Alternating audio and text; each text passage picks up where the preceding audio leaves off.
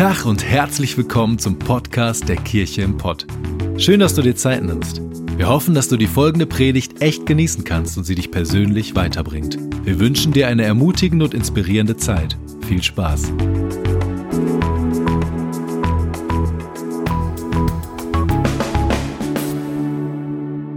Herzlich willkommen zur Predigt in der Kirche im Pott und zu diesem Gottesdienst. Und wie genial, dass wir schon zusammen singen konnten. Und auch heute feiern wir zusammen Gottesdienst. Und ich freue mich da richtig drauf, predigen zu können heute. Ich habe richtig Bock, ich habe was auf dem Herzen, was ich gerne weitergeben möchte. Aber zu Beginn, äh, am Anfang der Predigt, möchte ich ganz kurz nur zur Situation ein bisschen was sagen, wo wir gerade stehen als Kirche, was wir gerade planen in den nächsten Wochen und Monaten. Weil manche fragen sich vielleicht gerade, hey, es wurde doch gelockert. Und wir alle freuen uns über Lockerung. Wir alle freuen uns darüber, dass wir ein bisschen mehr Freiheiten haben und beten dafür, dass es auch schnell weitere Lockerungen gibt, natürlich in Sicherheit und Gesundheit. Aber wir als Kirche haben uns dafür entschieden, noch keine Gottesdienste zu machen an einem Ort, wo man in Bochum, Gelsenkirchen oder Dortmund zusammenkommt, an einem Ort. Es hieß ja, dass Gottesdienste wieder erlaubt sind, unter gewissen Hygienevoraussetzungen, was auch richtig ist. Aber wir haben uns dafür entschieden, dass diese Art von Gottesdiensten, die dann wären, wenn wir das machen würden, nicht das ist, was wir gerne wollen, wenn wir zusammenkommen. Denn wir haben eine Willkommenskultur. Wir wollen eine Willkommenskultur haben. Wir wollen Gemeinschaft haben. Wir wollen zusammen singen. Und wir wollen nicht nur zusammenkommen mit Mundschutz, weit einander, voneinander entfernt sitzen und eine Predigt hören. Dann können wir viel besser das hier produzieren. Du sitzt vom Bildschirm und bekommst eine gute Predigt und kannst mit, mit uns zusammen am Bildschirm singen. Und wir hatten den Eindruck, das ist für die nächsten Wochen und Monate erstmal viel besser, bis die weiteren Lockerungen kommen. Wir beten und hoffen. Wir wissen es nicht, aber wir beten und hoffen, dass im Frühherbst oder Spätsommer das dann bald wieder möglich ist, dass wir uns treffen, dass wir uns umarmen können, dass wir Handshakes machen können, dass wir zusammen Kaffee trinken, dass wir eng aneinander laut singen können und einfach so wieder Gemeinschaft haben. Da haben wir richtig Bock drauf. Dafür beten wir und darauf warten wir. Das so ganz kurz mal zu Beginn der Predigt. Und unsere Predigtserie Are You Okay beende ich heute und ich habe richtig Bock zu predigen. Are You Okay? Ich stelle fest, dass in dieser Corona-Zeit viele Menschen so ein interessantes, so eine interessante Atmosphäre in sich drin tragen. Erst dachte ich immer, es wäre nur ich. Und ich gestehe das gerne hier. Ich merke, dass ich gereizter und genervter bin, als ich es vorher war als ich sonst in meinem Leben war. Und ich habe mich irgendwann gefragt, bin ich das nur? Was ist mit mir los?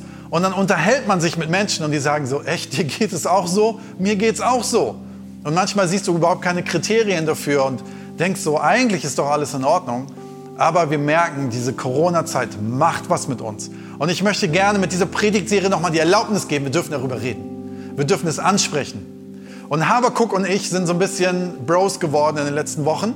Und wir beide zusammen, Habakuk, falls du nicht weißt und die letzten Predigten nicht angehört hast, ist ein Prophet im Alten Testament in der Bibel. Ein interessanter Prophet. Propheten normalerweise sagen das, was Gott zu ihnen sagt, an andere Menschen. Aber er ist ein Prophet, der sammelt das, was Menschen denken und kommt damit zu Gott und beschwert sich bei Gott. Und wir haben zusammen mit Habakuk gesprochen und diese Predigtserie Are You Okay? haben wir gemerkt, dass Habakuk so eine so eine Linie geht, die ich gleich auch noch mal zum letzten Mal aufmalen werde, durch, dass er durch Gemütsschwankungen geht und durch Krisen geht. Und wir können extrem von ihm lernen.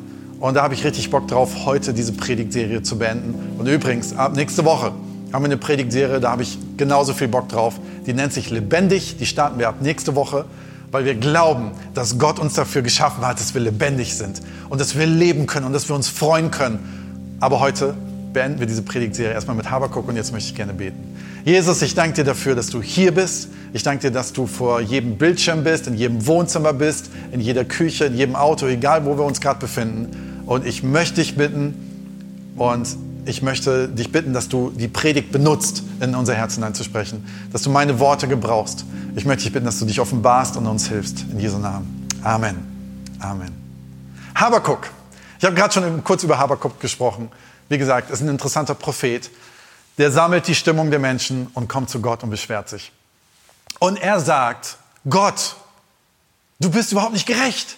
Das ist überhaupt nicht fair, was um uns herum passiert. Unsere Feinde belagern uns, unsere Feinde sollen uns angreifen. Es ist nicht fair, die Ungerechtigkeit um uns herum ist nicht fair. Und im ersten Kapitel haben wir davon gelesen, dass, Gott sich, äh, dass Habakkuk sich extrem wundert und sagt, Gott, warum ist das so? Warum ist das so? Ähm, und er wundert sich und er spricht es aus. Und ich möchte dir nochmal die Erlaubnis geben, du darfst aussprechen, wenn du dich darüber wunderst, wie ungerecht diese Welt ist. Und du darfst es vor Gott aussprechen. Er hält es aus. Das zweite Kapitel, da ging es ums Warten. Dass Habakkuk in einer Wartezustand ist und sagt, Gott, ich warte. Ich höre auf dich. Ich suche mir einen Ort, wo ich besser deine Stimme hören kann. Ich warte auf deine Zusage. Ich warte auf das, was du mir zu sagen hast. Und vielleicht bist du genau in so einer Situation. Du merkst in deinem Leben, du bist in einer Warteposition. Du merkst, dein Leben soll sich ändern und du wartest und wartest und wartest und brauchst einen Haufen Geduld.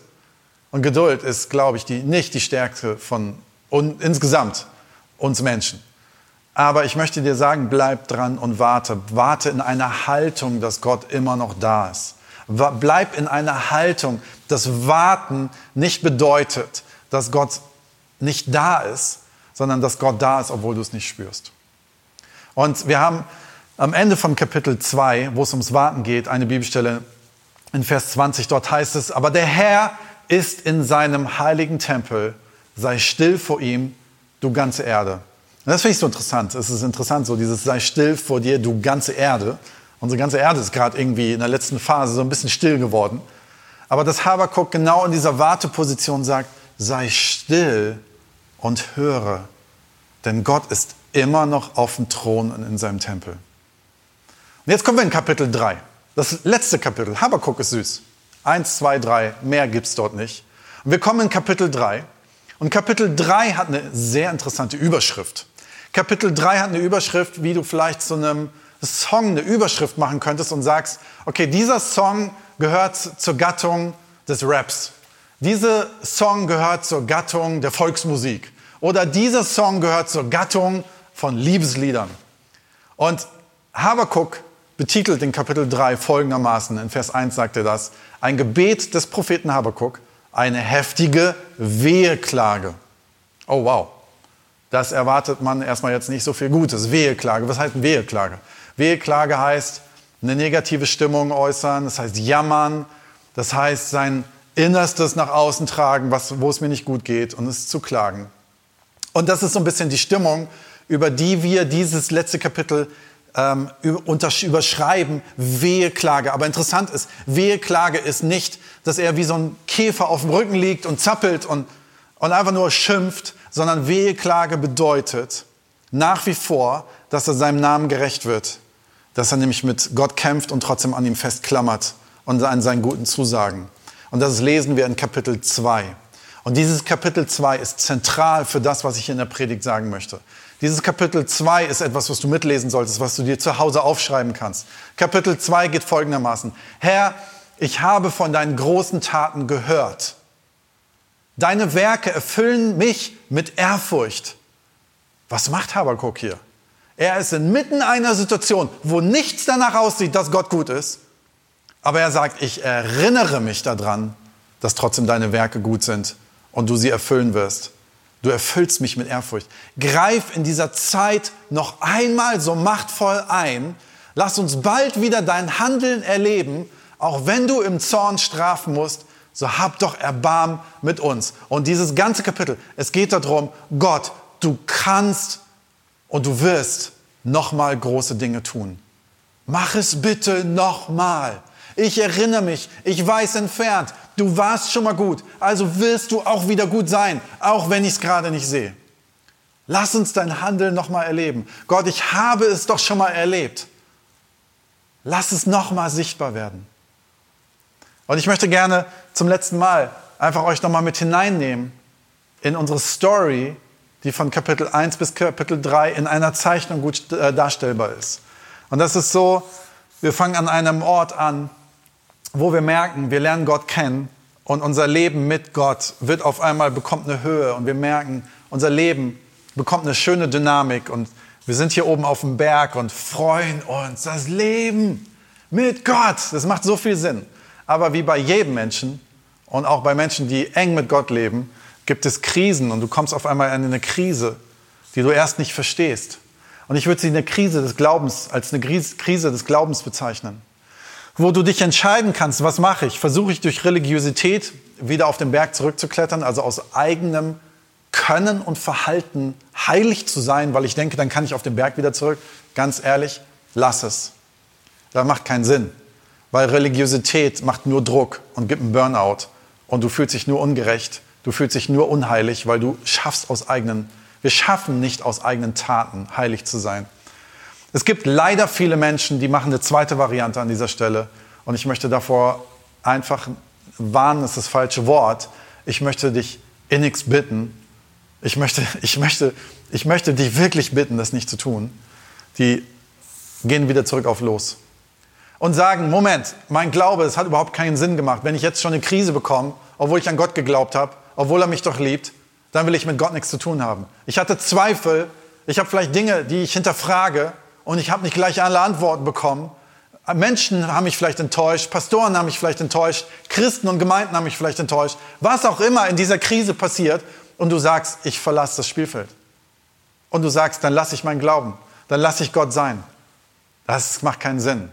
Was Habakuk macht und was wir lernen in unserer Story ist, dass sein Leben sogar noch schlechter wird, aber er hält fest er kämpft und klammert an Gott. Und er geht mit ins tiefe Tal. Und wir glauben, und das haben wir gelernt durch die letzten Kapitel, dass durchs tiefe Tal zu gehen unseren Charakter schleift und uns auf neue Füße stellt.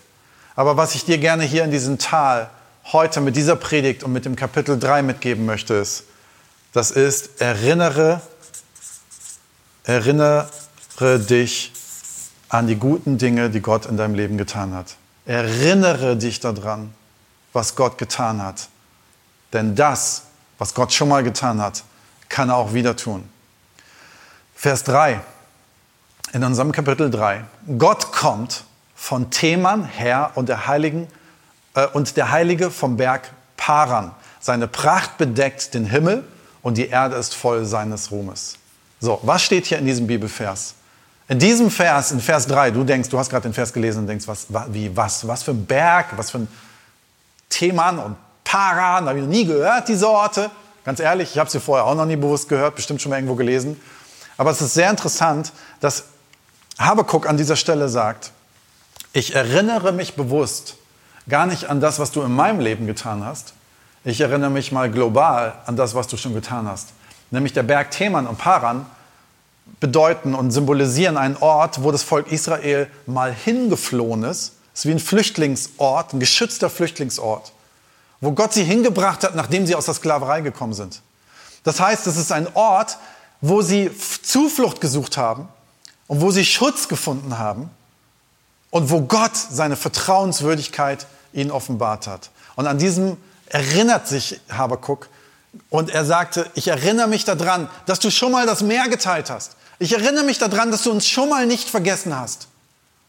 Habakuk erinnert sich an die Vertrauenswürdigkeit Gottes. Und dann in Versen 4 bis 6 ist weiter die Sprache von Gottes Kraft und von Gottes Stärke. Und er stellt sich hier hin in dem Tal und sagt, ich weiß doch, dass mein Gott gut ist. Warum vergesse ich das jetzt? Und das ist typisch für Menschen. Das ist so ein bisschen so der, der Klassiker, wir kommen aus dem Urlaub. Naja, im Moment wünschten wir uns alle, wir könnten mal in Urlaub fahren. Aber du erinnerst dich vielleicht auch noch daran, dass es mal einen Urlaub gab. Aber wie schnell vergessen wir das? Kennst du den Spruch, Leute kommen aus dem Urlaub und die erste Arbeitswoche, Dienstag, Mittag zur Mittagspause, erinnert sich schon keiner mehr an den Urlaub, weil er sagt, ey, meine Arbeitswoche ist schon wieder so voll und voller Probleme und voller Sorgen und voller mühsamer Arbeit gewesen. Urlaub ist so weit weg, wir vergessen so schnell das Gute.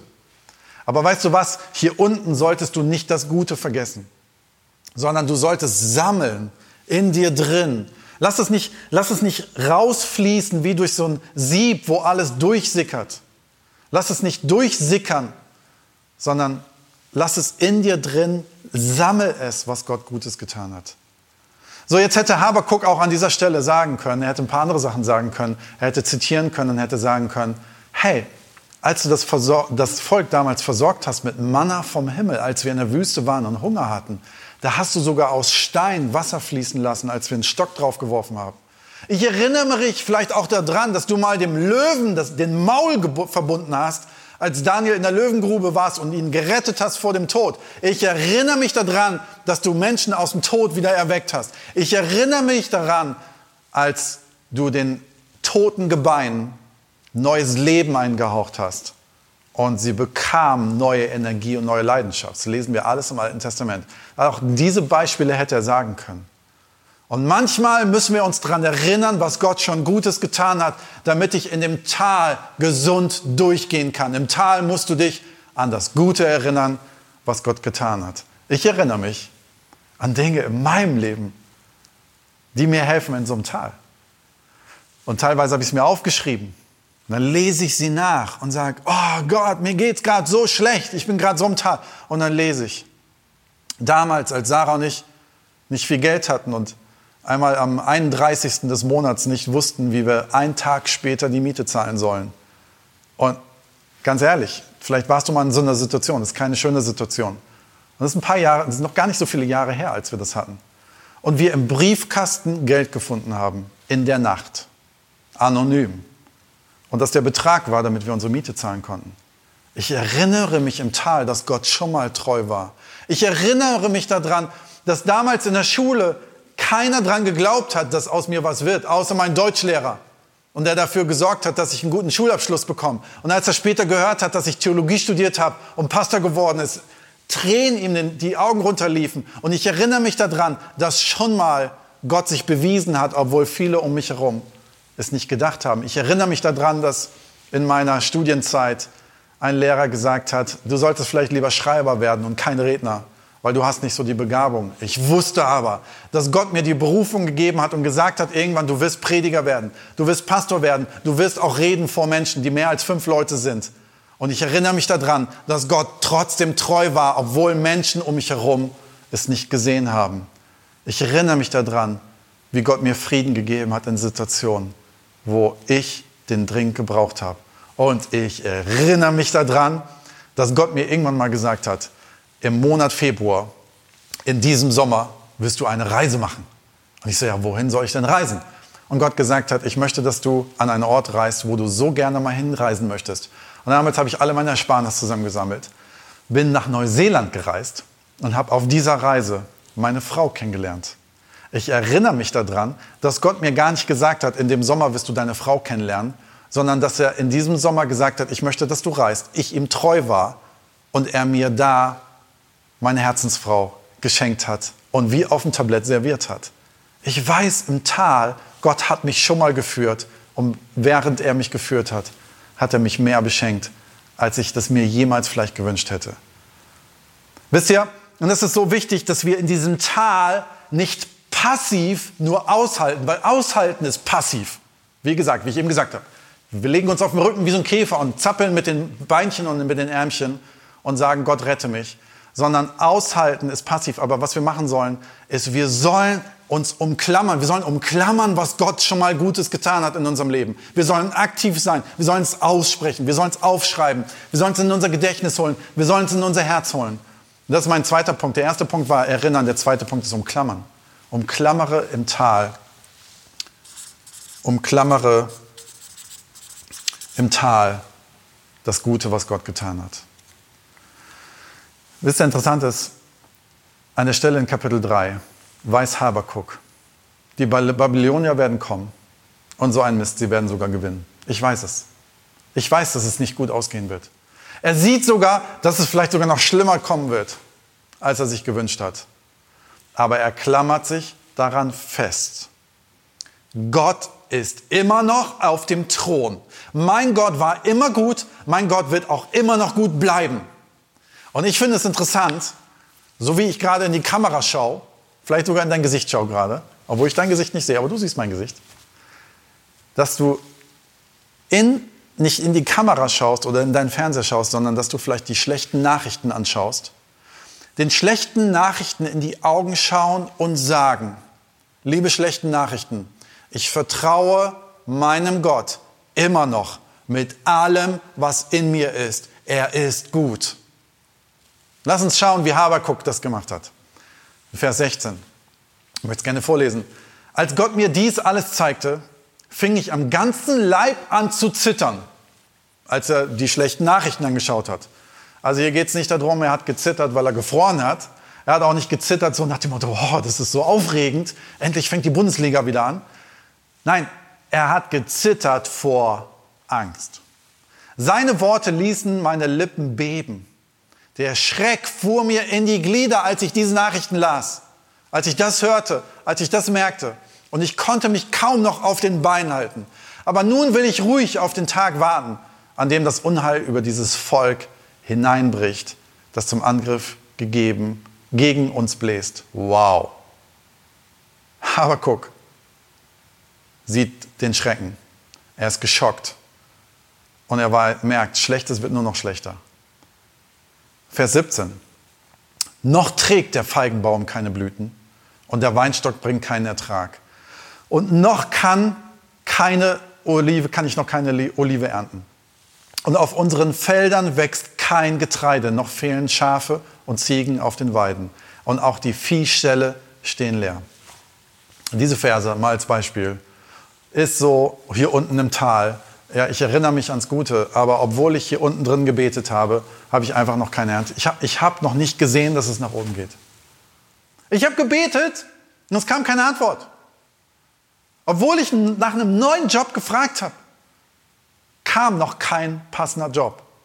Obwohl ich nach was auch immer du da einfügst, es kam noch keine Lösung. Und jetzt, liebe Freunde, wird es extrem kraftvoll. Und hier ziehe ich meinen Hut vor Habakuk und möchte an dieser Stelle von ihm lernen. Und ich lade dich ein, mit, mit mir zusammen zu lernen. Denn Vers 18 nimmt mir den Atem bei dem, was Habakuk jetzt sagt. Nochmal ganz kurze Erinnerung. Ganz kurze Erinnerung. Er ist im Tal. Er sieht nicht, dass eine Antwort und eine Verbesserung kommt. Er sieht, dass es nur noch schlechter wird. Und er sagt folgendes, Vers 18. Und doch will ich jubeln und doch will ich jubeln, weil Gott mich rettet. Der Herr selbst ist der Grund meiner Freude. Wie bitte? Ich will jubeln. Weißt du, was jubeln ist?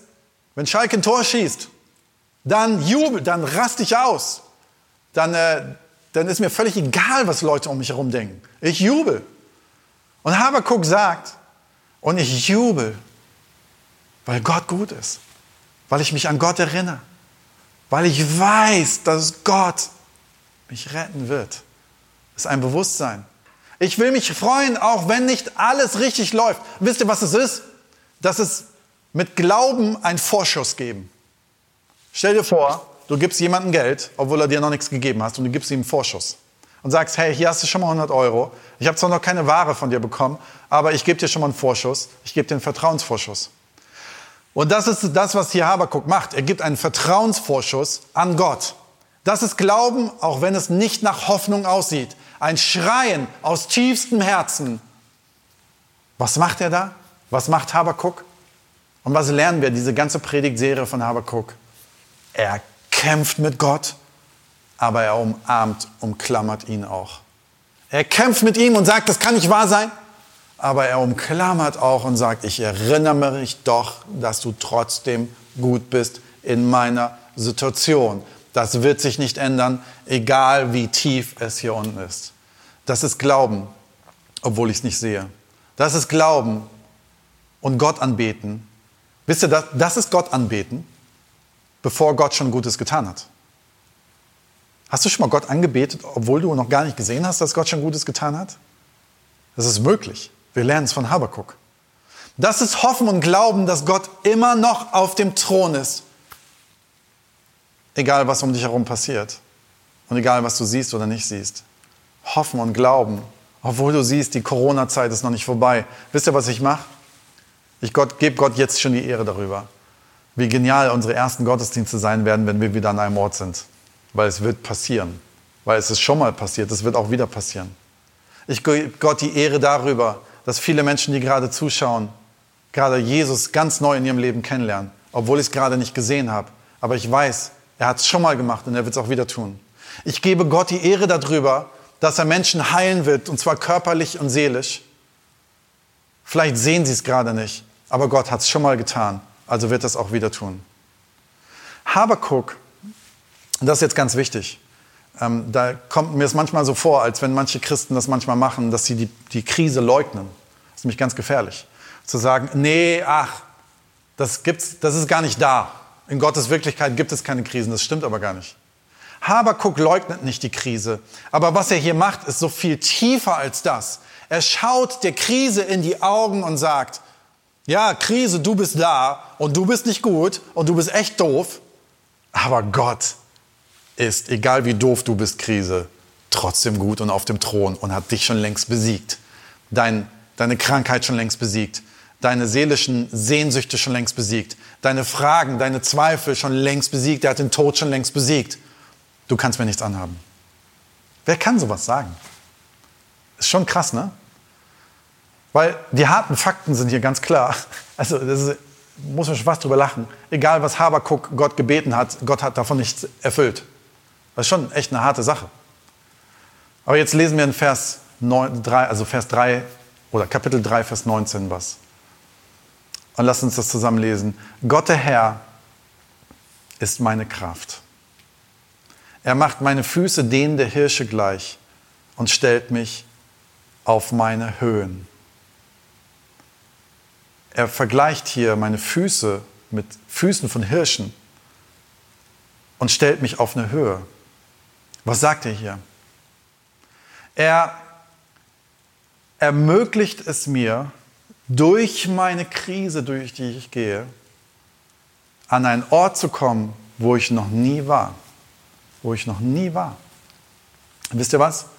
Er führt mich an einen neuen Platz. Von Kapitel 1, wo ich mich wundere, zu Kapitel 2, wo ich warte, zu Kapitel 3, wo ich mich erinnere, führt er mich mein Charakter, mein Glauben, meine Hoffnung an einen neuen Ort. Hast du schon mal einen Hirsch gesehen, wo die sich hinstellen? Wir sehen das in Holland manchmal in den Dünen. Die stellen sich gerne oben auf einen Hügel und schauen runter. So ganz erhaben. Und stell dir vor, du bist in einer Krise und gehst durch die Krise durch und stehst irgendwann wie ein starker Hirsch oben auf dem Berg und schaust herunter weil dein Glaube gestärkt ist und weil dein Charakter gestärkt ist. Das ist interessant. An dieser Stelle hier, ihr erinnert euch, diese, diese Stelle hier ist ein Ort, wo einfach alles gut ist ohne Krise. Wisst ihr, was ich da mache? Da preise ich Gott dafür, dass er mich so groß beschenkt hat. Mein Glauben, das macht alles so Spaß und ich habe neue, eine neue Kirche vielleicht kennengelernt und eine tolle Gemeinschaft und wie ich schon mal so gesagt habe, jeder Parkplatz, den ich suche, finde ich und irgendwie läuft das. Ich preise Gott für seine Umstände. Dann geht es weiter. In Tal fange ich an, nicht mehr zu preisen für die Umstände, weil die Umstände finde ich nicht toll. Ich preise Gott auf einmal für wer er ist und lerne ihn ganz neu kennen. Weil in der Krise lerne ich Gott neu kennen. Und dann komme ich aus der Krise heraus und wen preise ich hier oben? Ich preise Gott nicht mehr für die Umstände, sondern ich preise ihn für den, für das, was ich aus durch die Krise geworden bin. Ich preise auf einmal Gott für das, was er aus mir gemacht hat. Und wisst ihr, was das Schöne ist? Wenn ich diesen Bogen gehe, hier bin ich abhängig von meinen Umständen. Deswegen preise ich sie auch. Oder Gott, preise Gott dafür für die Umstände. Wenn ich durch dieses Tal hindurchgegangen bin, preise ich auf einmal nicht mehr Gott für meine Umstände, sondern ich preise ihn Preisen heißt, ich danke ihm für das, was er in mir drin verändert hat. Und das, was in mir drin verändert ist, geht auch nicht wieder weg. Denn er hat mich wie ein Hirsch auf neue Füße gestellt, auf Höhen gestellt. Vielleicht ist hier jemand am Bildschirm, der sollte genau Gott gerade preisen, obwohl er ihn nicht sieht, obwohl du ihn nicht fühlst obwohl du nicht siehst, dass er da ist. Wisst ihr, und die, diese Intimität, die wir hier in Kapitel 3 von Habakuk mitbekommen, die Intimität, die er mit Gott hat, ist etwas, was ganz besonders ist, was ganz tiefes ist. Aber es funktioniert nicht ohne Kapitel 1, wo ich mich wundere, warum ist gerade eine Krise da? Ohne Kapitel 2, wo ich anfange zu warten und durchhalten und auf Gottes Stimme hören. Denn diese Zeiten machen mich zu dem, was Gott eigentlich möchte, wer ich sein soll. Und dort entsteht eine Leidenschaft, eine Tiefe, die ich sonst niemals bekommen würde und niemals bekommen könnte. Was mache ich im Tal? Im Tal klammere ich mich erst. Ich erinnere mich und ich kämpfe zugleich. Und jetzt als Schlusswort eine ganz wichtige Sache. Ich umklammere und ich kämpfe. Aber eine Sache mache ich nicht. Ich lasse Gott nicht los. Ich lasse Gott nicht los. Ich lasse Gott nicht los. Ich lasse nicht los, dass Gott gut ist, dass ich das glaube in meinem Herzen. Ich lasse meine Hoffnung nicht los. Ich verlasse nicht das Spielfeld, sondern ich bleibe da und ich halte fest. Denn Gott hat einen Weg mit dir vor, auch durchs Tal. Ich möchte gerne beten. Danke, Jesus. Danke, dass wir Habakuk haben in der Bibel. Keine Story, die ein Happy End hat, aber eine Hilfe bedeutet für uns, einen Weg zu gehen und zu lernen von ihm. Und ich möchte dich jetzt bitten, dass wir uns erinnern können an das, was du Gutes getan hast in unserem Leben. Dass wir daran festhalten können. Dass wir nach wie vor daran festklammern können, was du mit uns vorhast. Dass es aufploppt, dass es die tiefe Gewissheit, dass du trotzdem gut bist und dass du trotzdem uns liebst und trotzdem unser Leben liebst, dass wir das sehen und spüren können, obwohl unser Umfeld vielleicht nicht so aussieht. Ich möchte dich jetzt bitten für die, die ihren Mut verloren haben und am liebsten die Spielfläche verlassen wollen, dass du sie daran hinderst, mit einer ganz liebevollen Stimme, mit einem ganz liebevollen Zeichen, mit einem ganz liebevoll und kräftigen Frieden in ihrem Herzen. Und danke, dass du uns kennst und uns nachgehst. Amen. Amen. Ich möchte dir gerne einfach ganz kurz sagen, das kam mir gerade so beim Beten. Schreib mal auf, woran du dich erinnerst, was Gott schon in deinem Leben Gutes getan hat. Und da möchte ich dich ganz kurz daran erinnern, du lebst. Alleine das ist ein Wunder. Alleine das ist ein Wunder, das kannst du aufschreiben.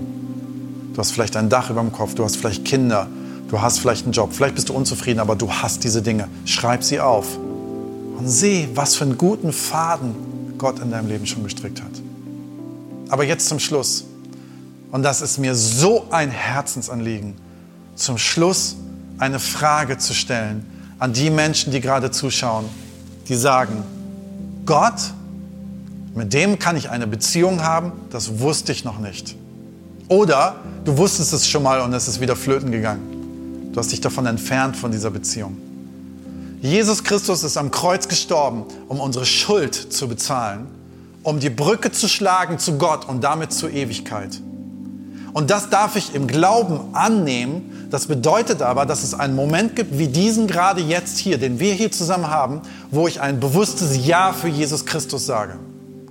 Und sage, ja, ich will, egal ob Höhen oder Tiefen oder wo auch immer ich bin, Gott einladen, mit mir mein Leben zu gehen. Möchtest du dieses Ja zu Jesus Christus sagen? Möchtest du Glauben an ihn, ihm Glauben schenken und ihn einladen in dein Leben? dann lade ich dich jetzt ein, das zu tun. Falls du nicht weißt, wie das geht, gibt es verschiedene Möglichkeiten. Es gibt keine Form, die du, gibt keine Form, die man irgendwie erfüllen muss. Es ist letztendlich was, was im Herzen passiert. Aber eine Form als Vorschlag, wenn du einen Vorschlag möchtest, ist, öffne deine Hand. Schließ deine Augen und sag, Jesus Christus, ich lade dich in meinem Leben ein und ich möchte an dich glauben. Wenn du das jetzt machen möchtest, mach das einfach gerade für dich. Ich gebe dir kurz Zeit. Jesus Christus, ich lade dich in meinem Leben ein und ich möchte an dich glauben. Jesus, ich danke dir dafür, dass Menschen gerade dich eingeladen haben. Und ich weiß, dass du dich so unfassbar freust. Ich glaube, das ist das Schönste überhaupt für dich, unser Vater, wenn Menschen zu dir zurückkommen und dich neu kennenlernen und eine Beziehung mit dir eingehen. Und danke, dass du Jesus gesandt hast, um unsere Schuld zu vergeben. Und ich möchte dich bitten, dass das jetzt gerade Menschen erfahren in ihrem Herzen, dass ihre Schuld vergeben ist und dass ihr Leben im Glauben auf neue Füße gestellt ist. Ich möchte dich bitten, dass du sie segnest und dass du ihnen hilfst, den Glauben zu leben. In Jesus Namen. Amen. Amen.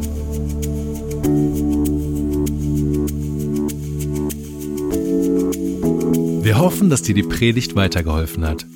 Wenn du Fragen hast, schreib uns einfach an info@kircheimpott.de. Fühl dich auch herzlich eingeladen, uns persönlich kennenzulernen.